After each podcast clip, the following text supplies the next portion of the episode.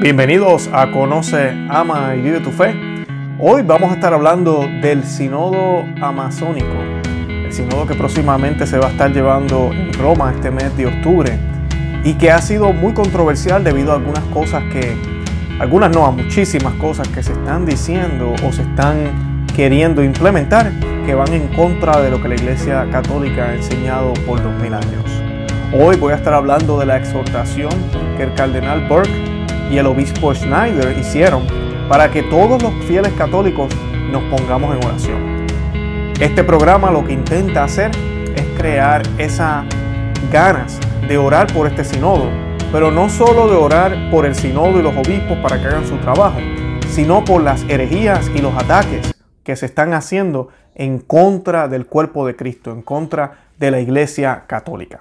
Así que eso es lo que queremos conseguir en este programa. Vamos a estar compartiendo cuáles son los errores en este documento de trabajo que ya se ha publicado y está en el Vaticano, en el website del Vaticano.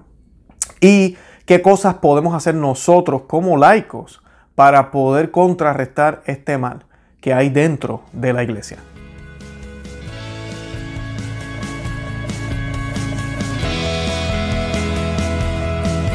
Bienvenidos a Conoce, Ama y Vive tu Fe. Este es el programa donde compartimos el Evangelio y profundizamos en las bellezas y riquezas de nuestra fe católica. Les habla su amigo y hermano Luis Román y quisiera recordarles que solo se ama lo que se conoce y que solo se vive lo que se ama. Así que hoy vamos a estar hablando, como les dije, del eh, sinodo eh, panamazónico, como se le está llamando, y cuáles las, las causas de ese sinodo que es de verdad que está muy lejos de lo que muchos piensan. Muchos piensan que es por la ecología y esta gente pobre que está en el Amazonas. Es mucho más complicado que eso. Y pues hoy vamos a estar hablando de eso. Y lo que quiero hacer, mi intención es motivarlos a orar, hacer el rosario todos los días. Y yo sé que ustedes lo están haciendo todos los días, yo espero. Eh, por la iglesia, por el Santo Padre, por, la, por las, estas herejías que se bañan. Aquí tengo la imagen de la Santísima Virgen y ella es San Pío X la llamaba la destructora de las herejías. Y sí lo es. Cuando ella le dio el Santo Rosario a Domingo de Guzmán, a Santo Domingo de Guzmán, eh, esa fue la intención. Él no podía encontrar la forma de contrarrestar esas herejías que habían en su época y ella le dio el Santo Rosario. Y con el Santo Rosario se convirtieron millones. En México también sabemos la historia de la Guadalupe y así fue, gracias a ella su intervención. Así que pidámosle a ella que, que, nos ilumine y que con su intersección estas herejías sean completamente destruidas y que la Iglesia Católica y su doctrina permanezcan intactas como han permanecido por más eh, de dos mil años. Eh, así que yo quisiera empezar con el Ave María para poder pedirle a la Santísima Virgen que nos ayude con este programa en el día de hoy y que sea de mucha eh, iluminación y de claridad para los que nos están escuchando. Bueno, en el nombre del Padre, del Hijo y del Espíritu Santo. Amén. Ave María, gracia plena, Dominus tecum, benedicta tui mulierbus, et benedictus frutus ventris tui, Jesús. Santa María, Mate Tei, ora pro nobis peccatoribus, nunc et erora mortis nostre. Amén. Nos cubrimos con la sangre preciosa de nuestro Señor Jesucristo en el nombre del Padre, del Hijo y del Espíritu Santo. Amén. Bueno, para comenzar, eh, este, este documento fue eh, publicado el 17, bueno, no mentira, yo creo que fue publicado antes, pero ellos nos están exhortando a orar por 40 días. Lamentablemente estamos haciendo este programa un poquito tarde. Desde el 17 de septiembre fue publicado y que dejemos de, eh, terminemos de rezar el 26 de octubre. O sea que todavía tenemos tiempo. Estoy filmando este programa, si no me equivoco, el 24 de septiembre. Eh, así que tenemos tiempo todavía, todo el mes de octubre. Además de que el mes de octubre es el mes de Rosario. Ahí tiene otra causa para hacer el Rosario. Y ellos nos están pidiendo que oremos por, por esta, este evento panamazónico que se va a estar llevando. Este es sinodo especial. Eh, no va a incluir a todos los obispos del mundo, ¿verdad? No es un concilio, y mucho menos a todos los cardenales tampoco es un grupo seleccionado por el mismo Papa, el cual yo no voy a entrar en esas noticias ahora, voy a colocar los enlaces debajo de las notas, pero el grupo que se ha seleccionado es muy modernista, no son personas que realmente prediquen lo tradicional, lo que siempre la iglesia ha enseñado, y eso es lo que preocupa. Y muchos de ese grupo, ¿verdad? Algunas personas de ese grupo fueron las que pusieron este documento que se llama el documento de trabajo eh, en, en conjunto Y cuando ese documento salió publicado, cientos de teólogos y hasta ahorita tres cardenales oficialmente en los medios, en los medios de publicidad, no de publicidad, disculpen, en los medios de comunicación se han expresado dejando saber su sentir y dejando saber su preocupación. Múltiples obispos, incluyendo el obispo Schneider, que ha sido muy, muy consistente con darnos luz y, presentarnos lo que realmente el Evangelio siempre ha enseñado y la iglesia, eh, han estado pendientes a este evento. Y pues debemos recordar que la iglesia es gobernada por el Santo Padre y el Colegio de Cardenales. Eh, a veces se nos olvida eso. En el Colegio de Cardenales, eh, ¿verdad? Estas personas son múltiples son alrededor, si no me equivoco, creo que ya van por 120 cardenales ahorita. Y ellos tienen la obligación de darle consejo al, Santo Padre, de ayudarlo y todo lo demás. Eh, y pues ahorita tenemos tres cardenales, o sea que no podemos coger esto eh, de una manera como que, ah, esta gente, no, son tres cardenales, estos son personas que están a cargo de la iglesia, que están expresando un una preocupación. O sea que debemos tomar esto en serio. Esto no es Juan Bobo y Laura de la Montaña que están diciendo, oye, ese documento se ve como raro. Estos son personas de la alta jerarquía de la iglesia que están viendo que hay algo raro en este documento. Entre esos cardenales está el cardenal Burke, que no sé si han escuchado de él, un hombre de Dios, un hombre que siempre está defendiendo la sana doctrina y lo que nuestro Señor ha enseñado. El cardenal Sara, que de verdad que ojalá sea el futuro papa, eh, un hombre santo, él es el morenito que posiblemente ustedes conocen. Eh, él también se ha expresado muy preocupado por este documento. El cardenal Muller, que era el prefecto de la, de, la, de la Oficina de la Doctrina y de la Fe, una de las oficinas más importantes del Vaticano, después del Papa está esa oficina, y también ha expresado eh, preocupación por lo que se está tratando de hacer en ese sínodo.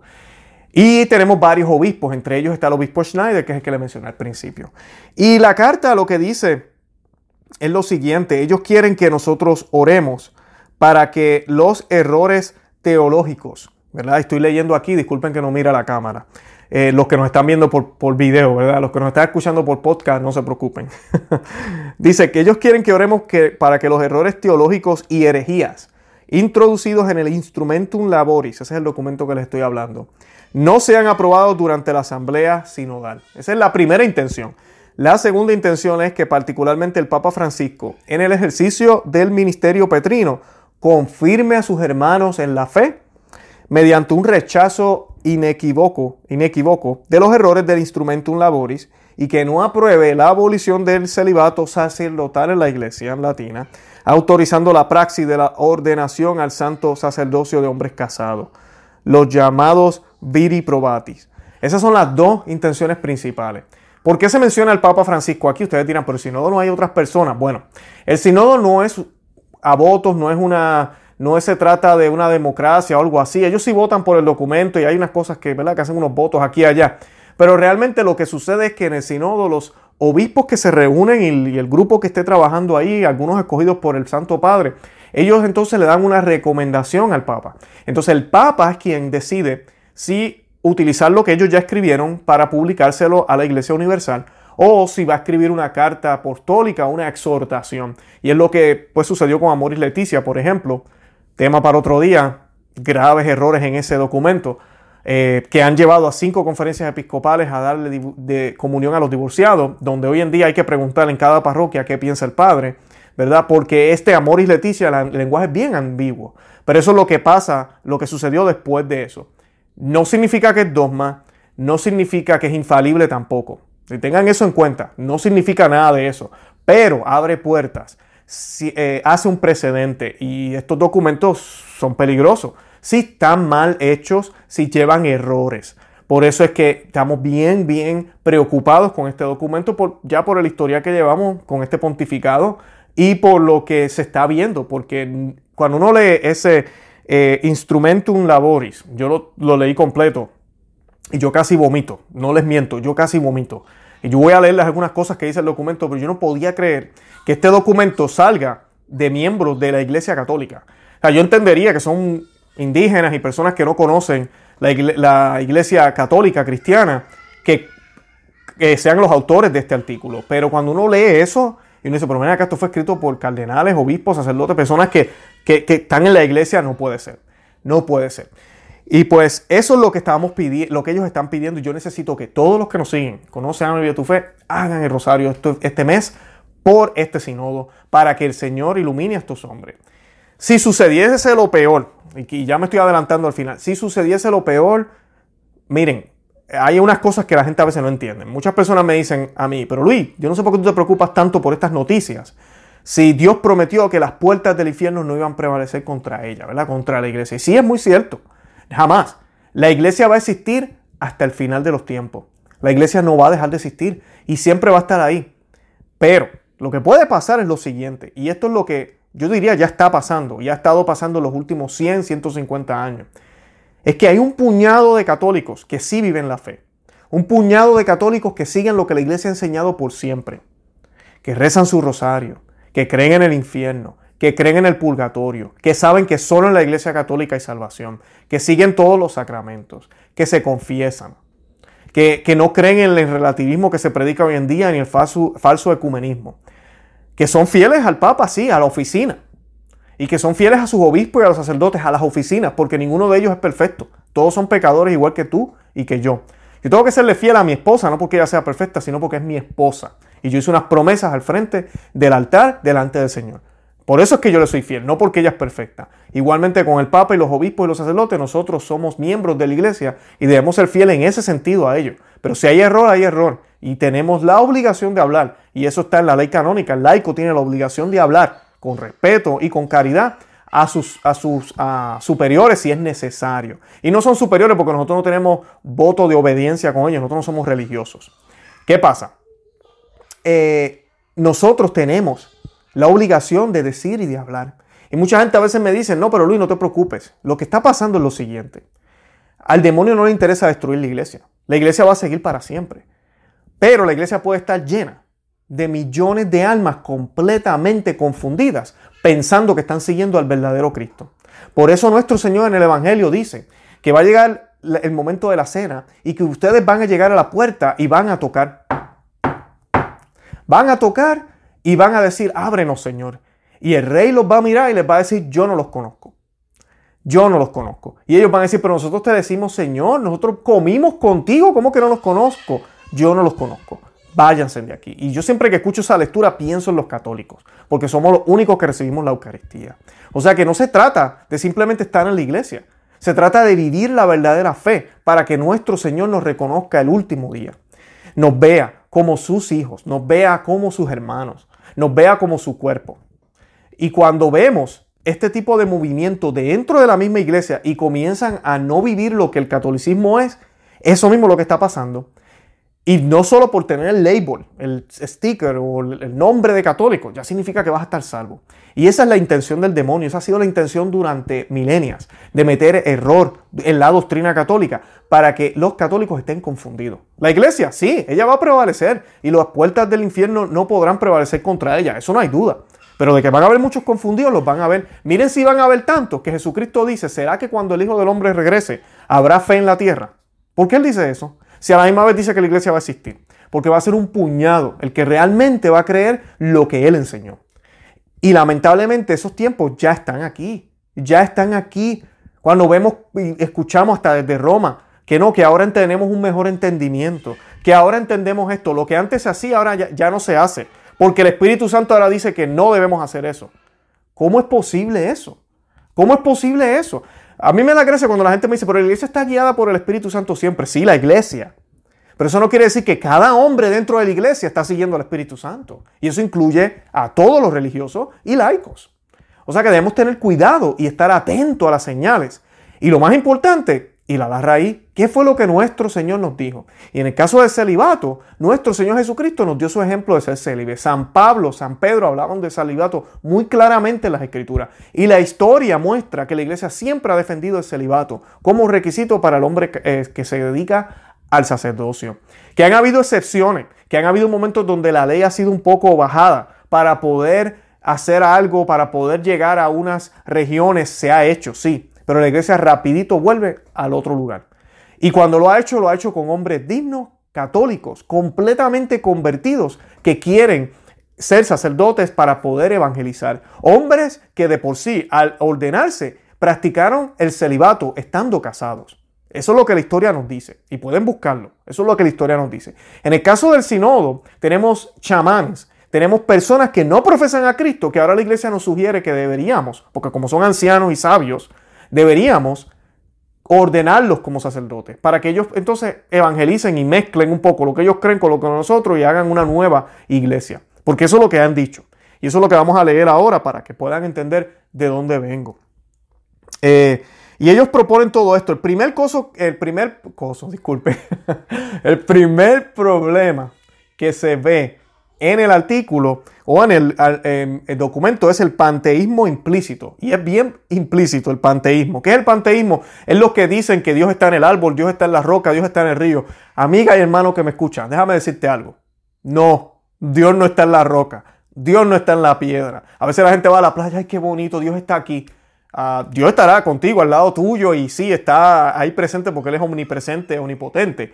Pero no, Él no está en el agua, Él no está en el mar si no vamos a caer en el panteísmo. Y eso es lo que las religiones antiguas creían, que los dioses estaban ahí. Por eso adoraban el sol, adoraban la luna, adoraban la roca, adoraban el árbol y todo lo demás.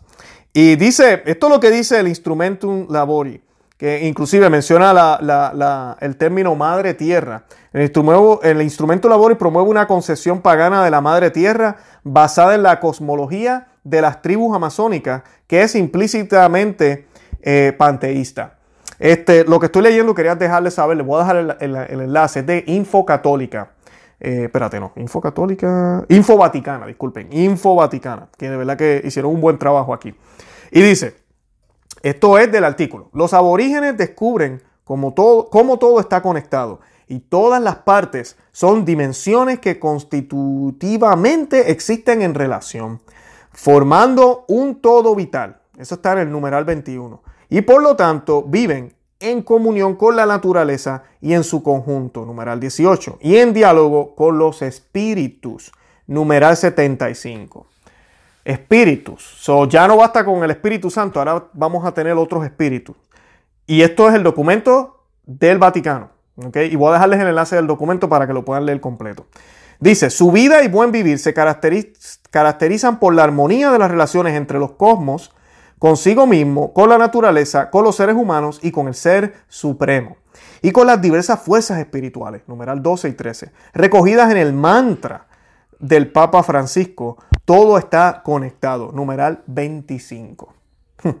Las creencias y ritos de los ancianos sanadores, numeral 88 y 89, sobre el actual de los espíritus de la divinidad, llamadas de múltiples maneras, con y en relación a la naturaleza, crean armonía y equilibrio entre los seres humanos y el cosmos. Eso está en el documento. Por lo tanto, debemos escuchar el grito de la Madre Tierra. Amigas y amigos que me escuchan, yo solo tengo una madre, y esa es ella, la Santísima Virgen María. Ninguna Madre Tierra. Madre Tierra no tiene vida ni existe, ni, ni parió al Salvador. Y dice, detener su exterminio y vivir sanamente en armonía con ella.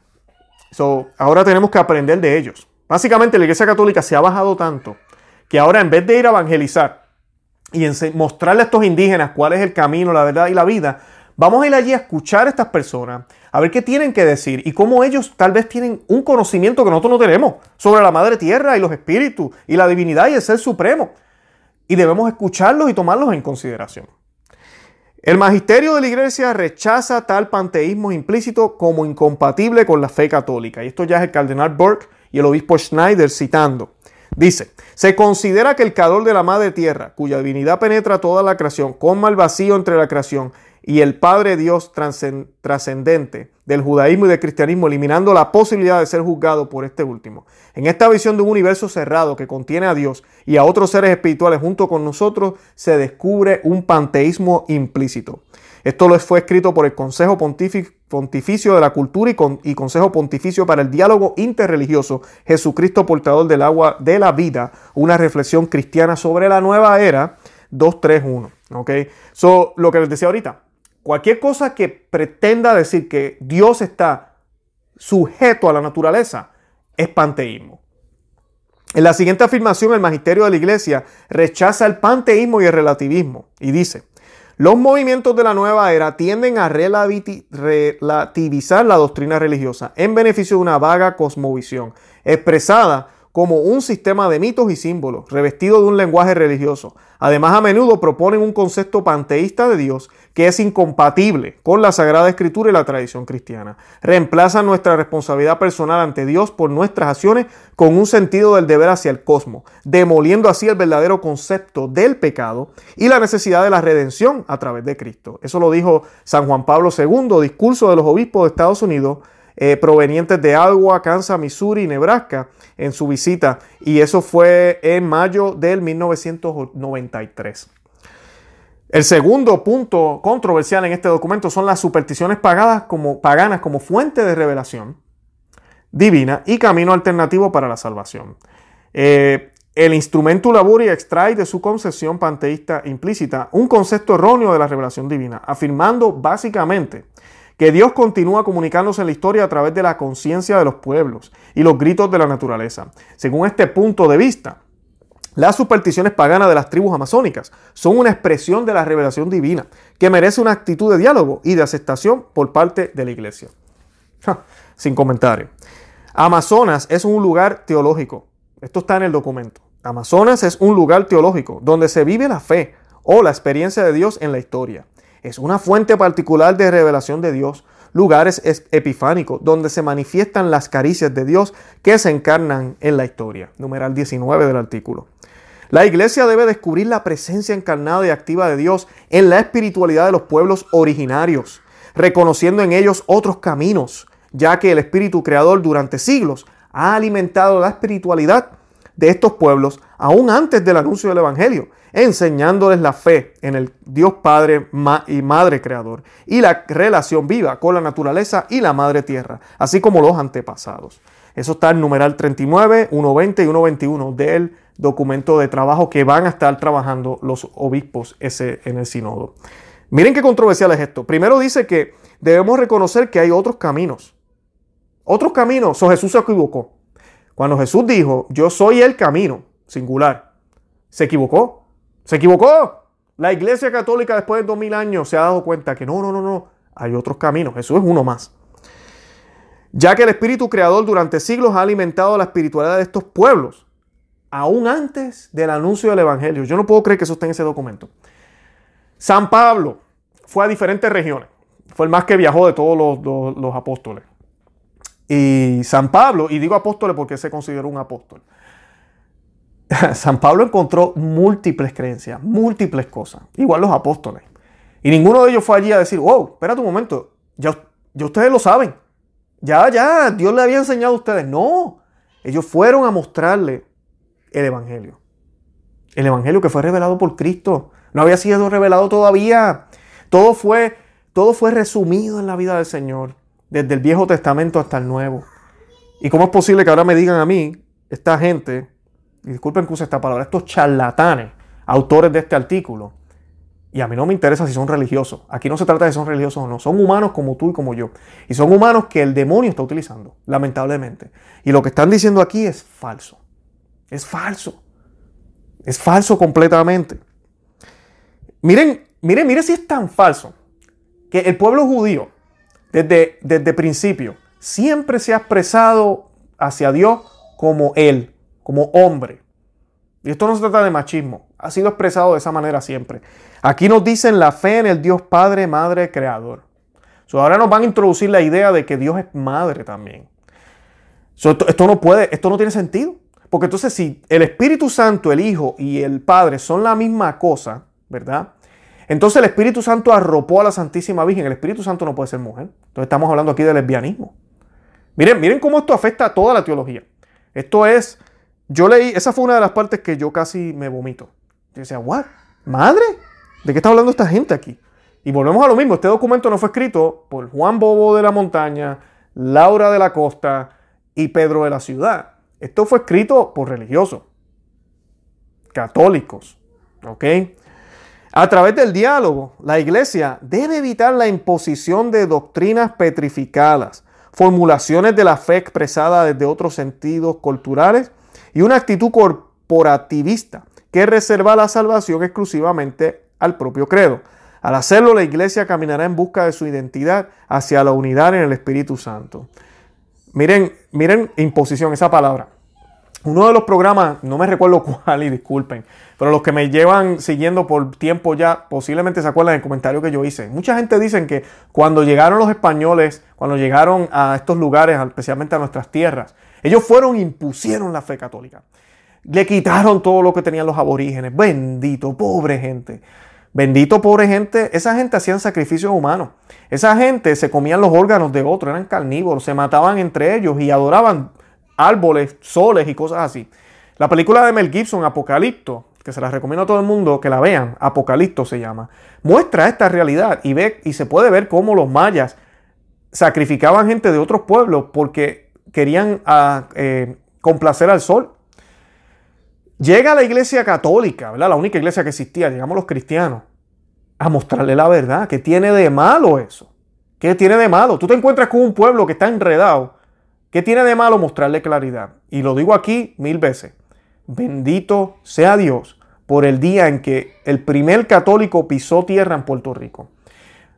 ¿Verdad? Juan Ponce de León, Cristóbal Colón, todos ellos. Y la iglesia católica, ¿verdad? Entró con sus frailes y monjes y toda la gente que fue.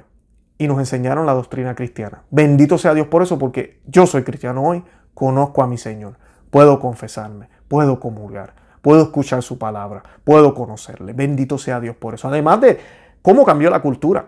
Porque todo el progreso que nosotros vivimos hoy en día, la gente no lo quiere reconocer, es gracias a la Iglesia Católica. Es gracias al sistema político que se fue establecido en los tiempos medievales y antes de eso. A todo lo que se creía. Ahorita estamos en un declive. Queremos destruir todo. Y yo no sé para dónde va esto. Pero esa es la realidad. Y la historia lo prueba. Y yo le doy gracias a Dios. Bendito sea el día en que mi país fue colonizado por los españoles. Bendito sea, de verdad que sí.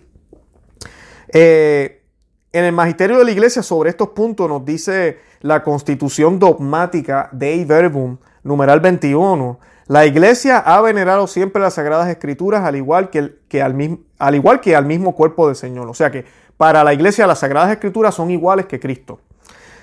Siempre las ha considerado y considera juntamente con la sagrada tradición como la regla suprema de su fe, puesto que, inspiradas por Dios y escritas de una vez para siempre, comunican inmutablemente la palabra del mismo Dios y hacen resonar la voz del Espíritu Santo en las palabras de los profetas y de los apóstoles. Es necesario, por consiguiente, que toda la predicación eclesiástica, como la misma religión cristiana, se nutra de las Sagradas Escrituras y se rija por ella.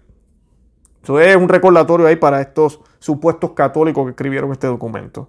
También en la declaración Dominus Jesus sobre la unidad y la universalidad salvífica de Jesucristo y la Iglesia, nos dice, en conexión con la unidad y la universalidad de la mediación salvífica de Jesucristo, debe ser firmemente creída como verdad de fe católica, la unicidad de la Iglesia por él fundada. Así como hay un solo Cristo, uno solo es su cuerpo, una sola es su esposa, una sola es su iglesia y esa es católica y apostólica. Además, las promesas del Señor de no jamás abandonar su iglesia y de guiarla con su espíritu implican que, según la fe católica, la unicidad y la unidad, como todo lo que pertenece a la integridad de la iglesia, nunca faltarán. O sea que tenemos que tiene que haber una unidad en esa palabra y en ese Señor, que es Jesucristo. El tercer punto es que erróneo, es el diálogo intercultural en lugar de evangelización. Y eso es algo que se lo he dicho a mucha gente. Cuando usted escucha la palabra, tenemos que acompañar, tenemos que dialogar. Mi hermano, eso no es cristiano. La Iglesia Católica en 2000 años nunca habló de diálogo, nunca habló de, acompañar. ¿Qué es eso? Si yo tengo que a acompañar al alcohólico, me doy dos tragos con él también y le hablo de Cristo y nos salimos borrachos los dos. No, yo no tengo que decir al alcohólico, oiga, no bebas más. Está mal no se hace. Te estás haciendo daño y explicarle por qué. Y luego, cuando se den las oportunidades, mostrarle el Evangelio. Eso es lo que tenemos que hacer, pero hoy en día se nos habla de acompañar. Acompañar. Eso se trata, mira, yo te voy a decir lo que es eso. Eso es no hacer tu trabajo como cristiano. Simplemente ser cómplice del pecador. Eso es lo que, eso es lo que se nos dice hoy en día por muchos eh, lugares en la iglesia. Y dice, el instrumento laboris contiene la teoría errónea de que los aborígenes ya han recibido la revelación divina y que la Iglesia Católica en la Amazonía debería pasar por una conversión misionera y pastoral. En lugar de introducir doctrinas y prácticas cuya veracidad y bondad son universales, el instrumento laboris dice también que la Iglesia debe enriquecerse con los símbolos y los ritos de los pueblos aborígenes. Ajá, con dioses paganos nos vamos a enriquecer. Una iglesia, y esto está en el documento del Instrumentus Laboris, una iglesia en salida evita el riesgo de proponer una solución con valor universal o la aplicación de una doctrina monolítica, defendida por todos sin matices, y favorece la intercultural, interculturalidad, es decir, un mutuo enriquecimiento de las culturas en diálogo. Porque el sujeto activo de la inculturación son los mismos pueblos indígenas. Qué disparate. Dice también, eh, continúa el documento, además la iglesia reconoce la espiritualidad indígena como fuente de riqueza para la experiencia cristiana. Y emprende, perdonen, pero es que toda ganas de reír, y emprende una catequesis que asuma el lenguaje y el sentido de las narraciones de las culturas indígenas y afrodescendientes. Yo no sé qué decirles aquí. Creo que lo escuchamos bien, ¿no? Eh, eso está en el numeral 123 del documento eh, in Instrumentus Laboris, que dice la espiritualidad indígena como fuente de riqueza para la experiencia cristiana. La iglesia se equivocó por los mil años. Ahora el Espíritu Santo se ha dado cuenta de que no, no, no, no, no, no, no vayan allá eh, y, y, hagan todos discípulos de Cristo, ¿no? No los conviertan en discípulos de Cristo. No, no, no, no, no, no, no, no. Siempre hay algo que aprender. ¿Verdad? Eso es lo que algunos nos dicen, ¿verdad? El Espíritu Santo siempre está obrando en todo esto. Mis hermanos, hay que, dos ojos bastan para darse cuenta que esto no es obra del Espíritu Santo. Dice, al compartir mutuamente, esto está en el numeral 136 del documento, dice, al compartir mutuamente sus experiencias de Dios, los creyentes hacen de sus diferencias un estímulo para crecer y profundizar la propia fe. Wow. ahora hacemos una fe de las diferentes cosas que creemos se crea una fe. No, no seguimos lo que Cristo nos enseñó, sino lo que tú entiendes, lo que yo entiendo, lo que aquel sigue, aquel que no cree en Cristo, lo unimos y formamos una fe. Eso es lo que nos sugieren ellos. En el Concilio Vaticano II, en el decreto Ad Gentes número 6, nos dice lo siguiente, esto va en contra de lo que ellos acaban de decir. Si no sé si se han dado cuenta, pero esta carta, y lo que estoy leyendo es la carta de Cardenal Burke y el obispo Schneider le escribieron. Ellos mencionan los errores y contestan con documentos de la Iglesia Católica. Dice, las empresas peculiares con, los, con que los heraldos del Evangelio enviados por la iglesia, yendo a todo el mundo, realizan el encargo de predicar el Evangelio y de implantar la iglesia misma entre los pueblos o grupos que todavía no creen en Cristo, comúnmente se llaman misiones. De ahí salen los misioneros, que van a África, que van a estos lugares. Ellos no van a acompañar y aprender de ellos, ellos van a evangelizar, a convertirlos al catolicismo. El fin propio de esta actividad misional es la evangelización e implantación de la iglesia en los pueblos o grupos en que todavía no ha arraigado. El medio principal de esta implantación es la predicación del Evangelio de Jesucristo. Concilio Vaticano II, para los modernistas que están allá y no les gusta escuchar nada antes del Concilio Vaticano II. El otro error que, nos proponen o nos enseñan aquí el cardenal Burke y el obispo Schneider es la concepción errónea del sacramento del orden sacerdotal, promoviendo ministros de ambos sexos para realizar eso, para realizar esos actos o eso, ese ministerio, inclusive rituales chamánicos, que eso es lo que vas a hablar al principio del podcast o del programa.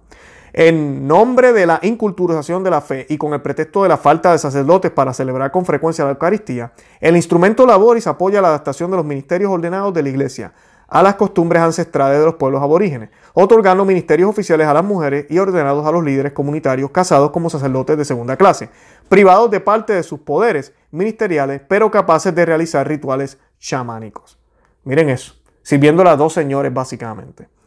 El numeral, ¿verdad? Algunos de los numerales del, del instrumento dicen, ya que el clericalismo no se acepta en sus diversas formas, pide que se cambien los criterios para seleccionar y preparar los ministros autorizados para celebrar la Eucaristía estudiando la posibilidad de la ordenación sacerdotal para personas ancianas, preferentemente indígenas, respetadas y aceptadas por su comunidad, aunque tengan ya una familia constituida y estable, y que muestren otro modo de ser, otro modo de ser iglesia, sin censura ni dogmatismos o disciplinas rituales. Esa palabra dogmatismos. Los dogmas, todos los dogmas de la iglesia son basados en la santa tradición, en la sagrada tradición y en lo que el Señor nos dejó. Siempre que escuchamos eh, eh, algún tipo de comentario, oh, sin dogmas, o no necesitamos los dogmas, todo tan dogmático, como dice aquí, ¿verdad? Eh, dice que muestre otro modo de ser iglesia, sin censura, ni dogmatismos o disciplinas rituales. Ojo, cuidado con eso. La iglesia es una iglesia y Dios es un Dios de orden. Y los dogmas no son nada nuevo, no es, no es por encima o es algo adicional que nos está imponiendo la iglesia, al contrario. El dogma lo que pretende aclarar lo que ya se cree, pretende, eh, eh, ¿cómo se dice?, enfatizar lo que debemos creer y dar claridad.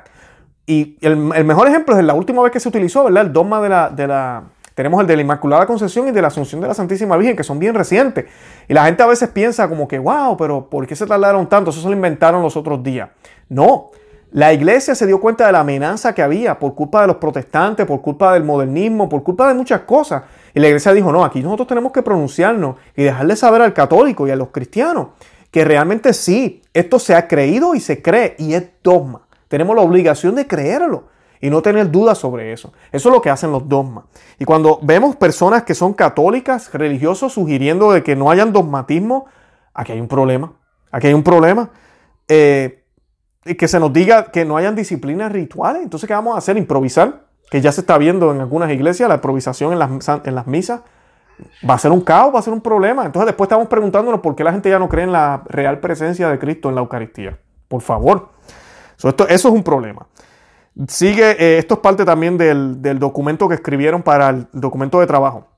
Numeral 127 dice, debido a que en las culturas de la Amazonía la autoridad es rotativa, sería oportuno reconsiderar la idea de que el ejercicio de la jurisdicción, potestad de gobierno, ha de estar vinculado en todos los ámbitos, sacramental, judicial, administrativo, y de manera permanente al sacramento del orden.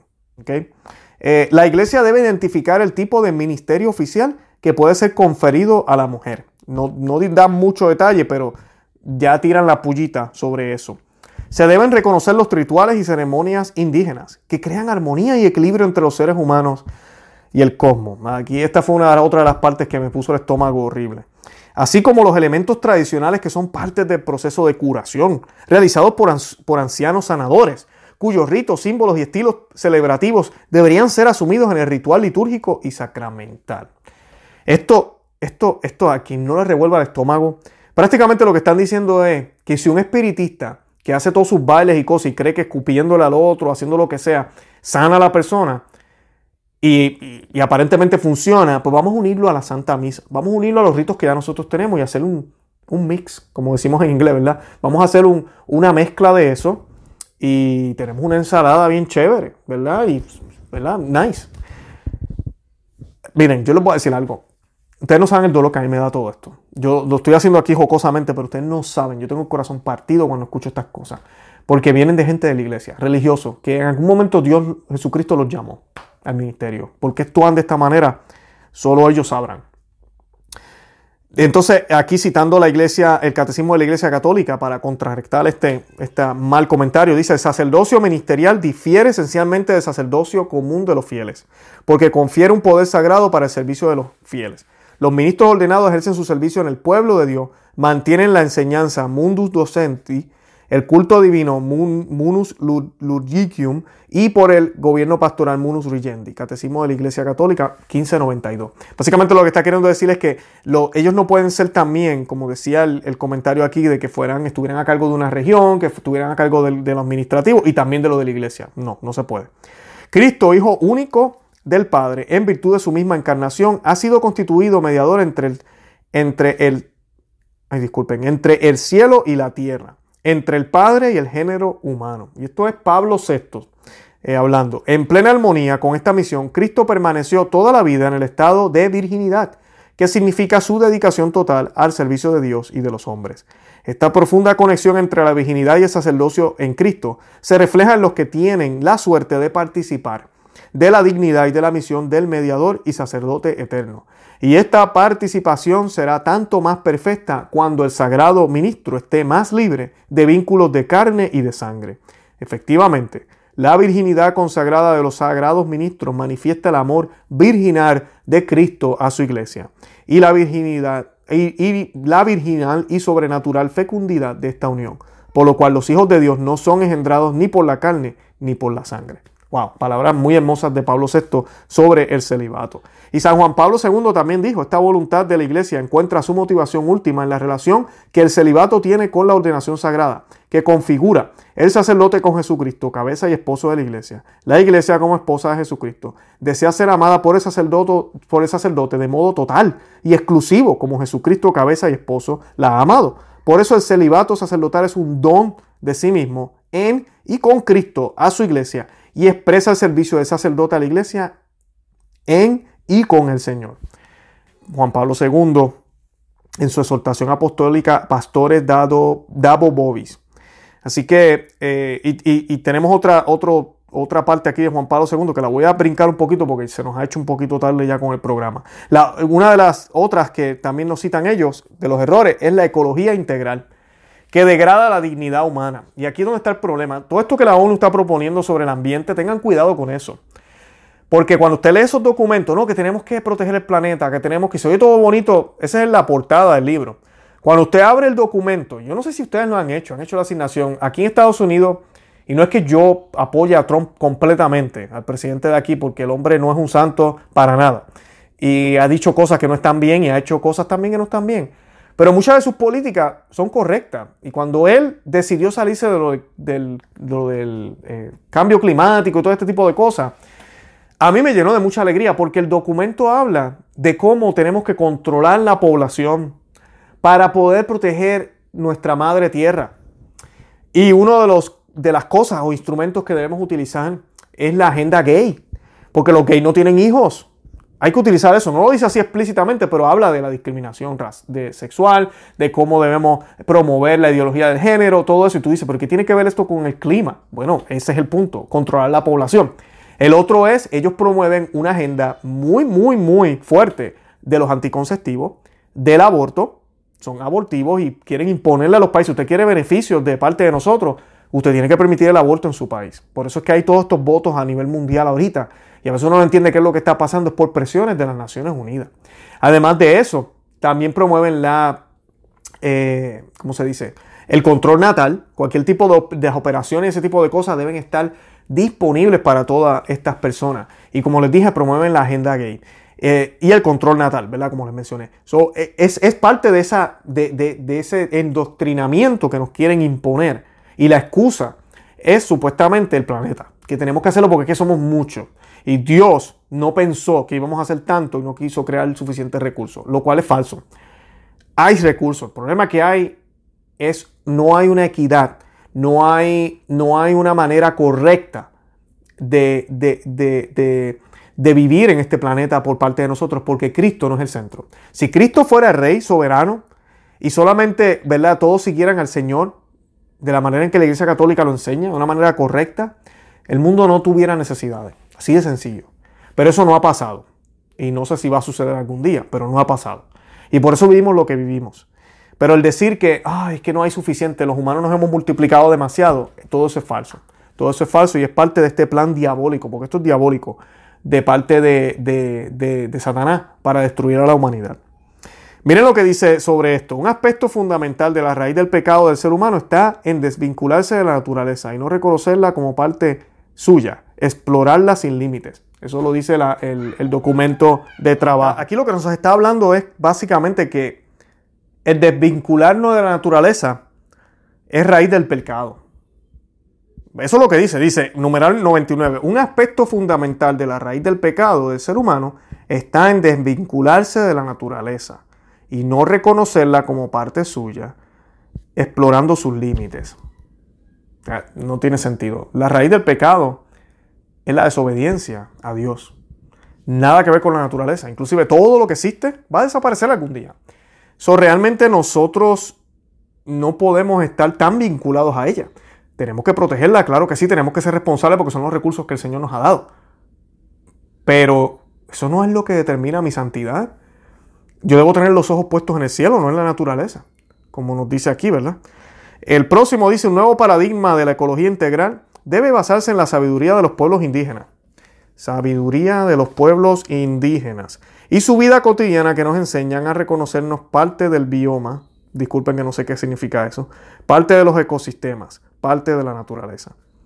So, los pueblos indígenas ahora nos tienen algo que enseñar a nosotros, los católicos, que tenemos la luz del mundo que es Jesucristo. Eh, ¿Y qué dice la Iglesia Católica sobre estos disparates? Bueno, Catecismo de la Iglesia Católica, numeral 307. Dios concede a los hombres incluso poder participar libremente en su providencia, confiándoles la responsabilidad de someter, escuchen esa palabra, someter, la tierra y dominarla. Génesis 1, 26 al 28. Dios da así a los hombres el ser causas inteligentes y libres para completar la obra de la creación, para perfeccionar su armonía para su bien y el de sus prójimos. Ahí está la clave.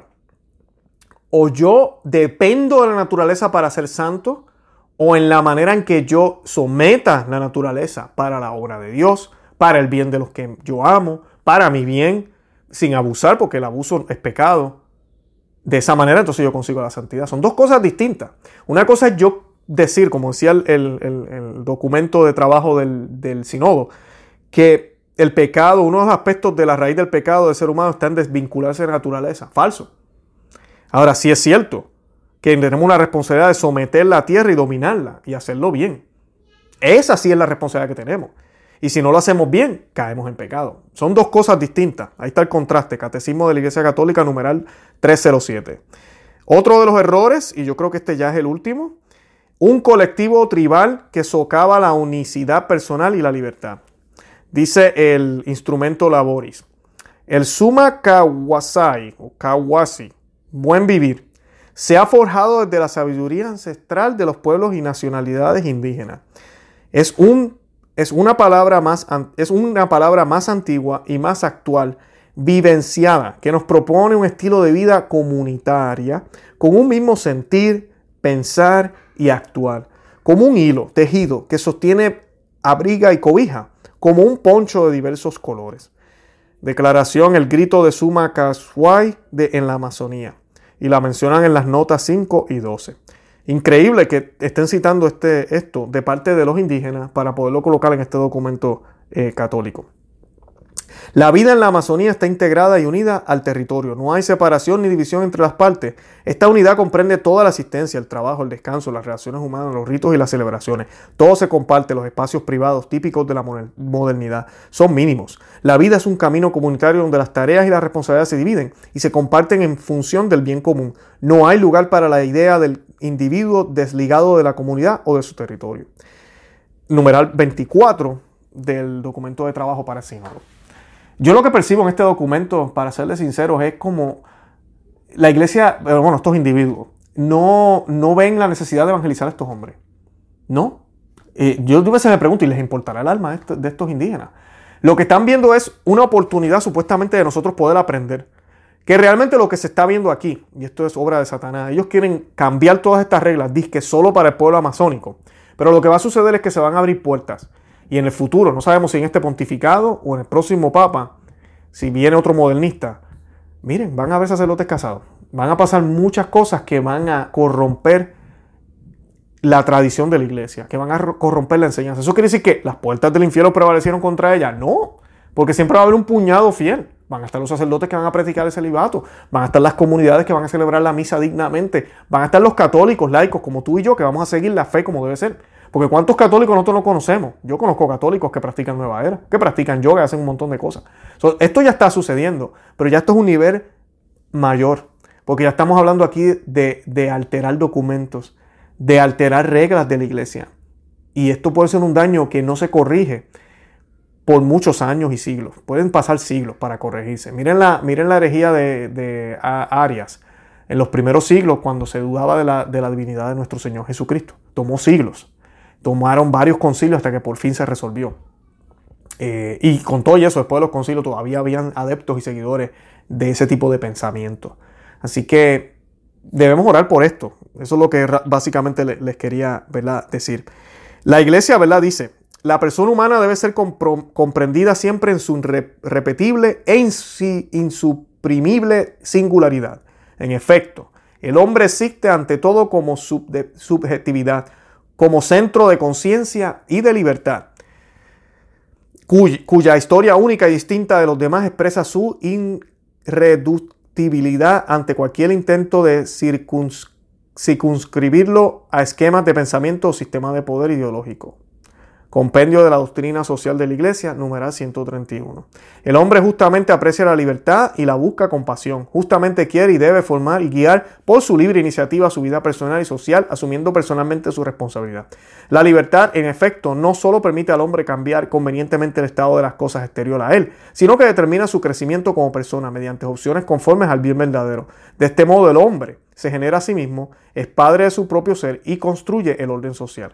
Eso está en el compendio de la doctrina social de la iglesia, numeral 135. Así que ahí están viendo. Lo que nosotros creemos, que realmente esto parece un ataque, este numeral 24, cuando dice la vida eh, de ellos, de los indígenas.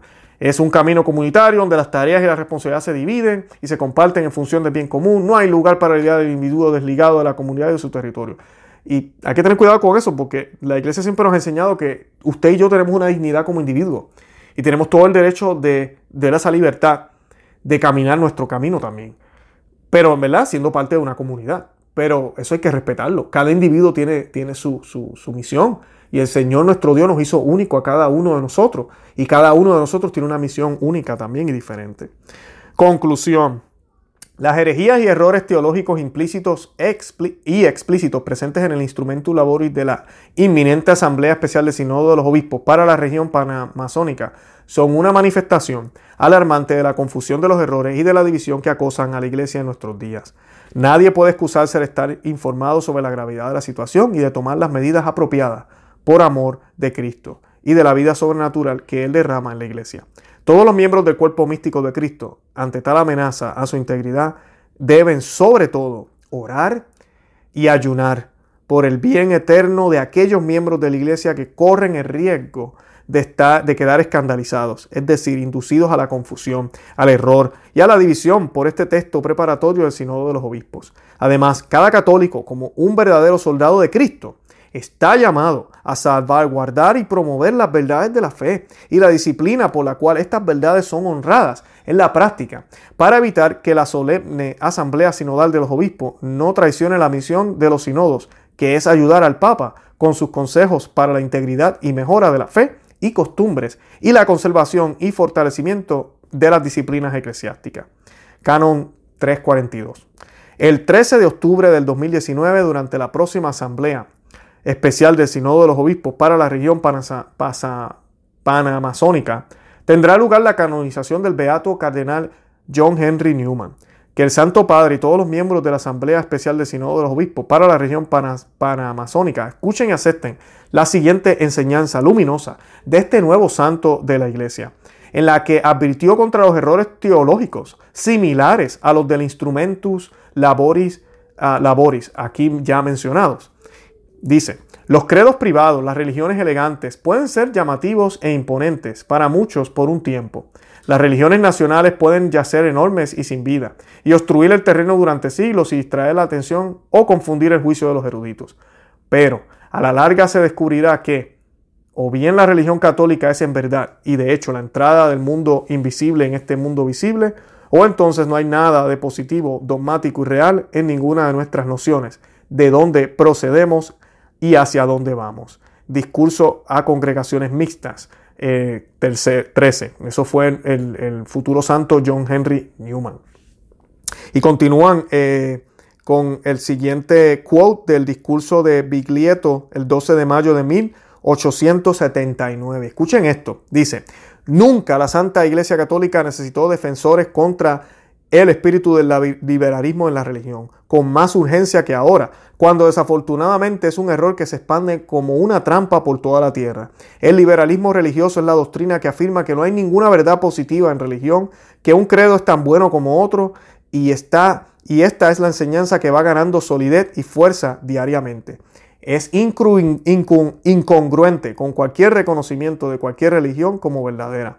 Enseña que todas deben ser toleradas, pues todas son materias de opinión, La religión revelada no es una verdad, sino un sentimiento o gusto, no es un hecho objetivo ni milagroso, y está en el derecho de cada individuo hacerle decir tan solo lo que impresiona a su fantasía. La devoción no está necesariamente fundada en la fe. Los hombres pueden ir a iglesias protestantes y católicas, pueden aprovechar de ambas y no pertenecer a ninguna. Pueden fraternizar juntos con pensamientos y sentimientos espirituales sin tener ninguna doctrina en común o sin ver la necesidad de tenerla. Wow, eso fue en 1879, parece que están hablando del tiempo de ahora. Termina el cardenal Raymond Leo Burke y el monseñor Atanasio Schneider diciendo que Dios, por la intención de los muchos misioneros verdaderamente católicos que evangelizaron a los pueblos indígenas americanos, como Santo Toribio de Mogrovejo y San José de Anchieta, por la intención de los santos que los pueblos indígenas americanos han dado a la iglesia, entre quienes están San Juan Diego y Santa Caterí Tecaihuicha, y especialmente por la intercesión de la Santísima Virgen María, Reina de Santo Rosario y destructora de todas las herejías, nos conceda la gracia de que los miembros de la próxima Asamblea Especial del Sínodo de los Obispos para la región panamazónica y el Santo Padre sean por protegidos contra el peligro de aprobar errores y ambigüedades doctrinales y de sobacar la regla apostólica del celibato sacerdotal. Firmado el 12 de septiembre del 2019. Esa fue la fiesta del Santísimo Nombre de María, fue cuando salió este documento. Y con eso ya terminamos. Bueno, y para concluir, lo único que les puedo pedir es que oremos por este sinodo, oremos por el Santo Padre, oremos por la Santa Iglesia Católica, que de verdad seamos más los que nos levantemos y hablemos sobre estos temas. Eh, se han infiltrado ideas en el clero, se han infiltrado ideas se está tratando a la iglesia como si fuera un partido político y no lo es. el depósito de fe fue hecho por el Señor, por Dios, por Jesucristo hombre. Él nos dejó su doctrina, sus enseñanzas, pagó con sangre en la cruz por ella, nos mostró con la resurrección que Él era Dios, que Él es Dios todavía, ¿verdad? Está vivo. Y sabemos que tenemos que obedecer lo que Él nos dejó y que no hay espacio para estar cambiando cosas. Así que debemos orar por eso y pedirle al Señor que, nos mantenga firmes en la fe. Oren el Santo Rosario. Si usted no está orando el Santo Rosario todos los días, usted no está haciendo su trabajo. No se trata solo de estudiar, de mirar videos. Hay que orar. Y hay que pedirle a la Santísima Virgen que nos acompañe, que siempre esté presente con nosotros y que se quede con nosotros y que nos ayude a luchar esta batalla. Los invito, ¿verdad? Rapidito a que se suscriban al canal en YouTube a que nos den eh, me gusta, compartan el video. Los que nos están escuchando por podcast, suscríbanse al, cualquiera de en las aplicaciones de, ¿verdad? Se suscriban al, canal, al programa para que reciban también las notificaciones y para que nos dejen un review, por favor. Cualquier, todo este tipo de cosas, que comenten, que compartan, que escriban aquí y allá, nos ayudan a colocarnos en mejor posición para que otras personas también nos encuentren. Compartan este video. La intención no fue hablar mal de la iglesia, para nada. La, iglesia católica es mi mamá. Y por eso estoy hablando de esto. La tengo que defender. Y la tengo que defender así sea con mi vida, de verdad que sí. ¿Y por qué? Porque es el cuerpo de mi Señor. Y Él pagó con su vida por mis pecados. Así que no, no voy a detenerme. Eh, también eh, se pueden, eh, nos pueden seguir por Instagram, Facebook y Twitter. tenemos también las notificaciones por WhatsApp. Si quieren, pues ahí están los, los enlaces aquí debajo en las notas del podcast o del video. Y también tenemos un libro que le estamos regalando, Manada de Aliento para el Cristiano. Es una guía para el desánimo y pueden también pues, recibirlo si le dan clic al enlace, ponen su información yo les voy a estar enviando una copia PDF. Eh, nada, de verdad que los amo en el amor de Cristo. Eh, síganos, hablen a otras personas de nosotros, busquen los otros videos. Tenemos ya más de 100 videos, más de 150 audios en el podcast. Eh, pueden escucharlo desde el primero. Van a ver algunos cambios, ¿verdad? Y diferencias de cositas que hacíamos aquí y allá pero las enseñanzas son muy buenas. El Señor nos ha regalado mucho material. De verdad que los amo en el amor de Cristo y nada, Santa María, ora pro nobis.